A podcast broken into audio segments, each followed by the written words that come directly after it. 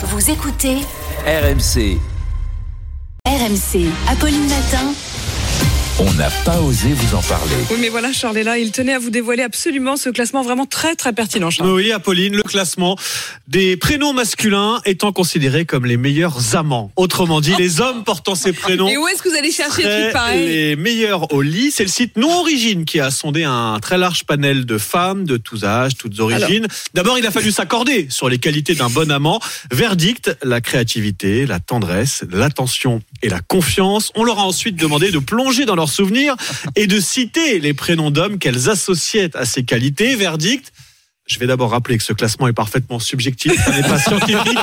La preuve, le prénom Charles n'est même pas dans Oh, le top bah oui, 25. ça va pas. C'est En pas, pas revanche, normal. Ah. bravo Sébastien. Seb est 19e. Pas de trace de Stéphane. Je suis désolé, Steph. On est ensemble. Bon, allez, je vous donne le top 5. Numéro 1, Alexandre. Suivi de Benjamin, Christophe, David et Emmanuel. L'occasion de saluer Emmanuel Le Chypre, qui sera de retour hein, ce lundi. Et Nicolas. Nicolas Poincaré sera de retour aussi. Il est 14e dans ce classement.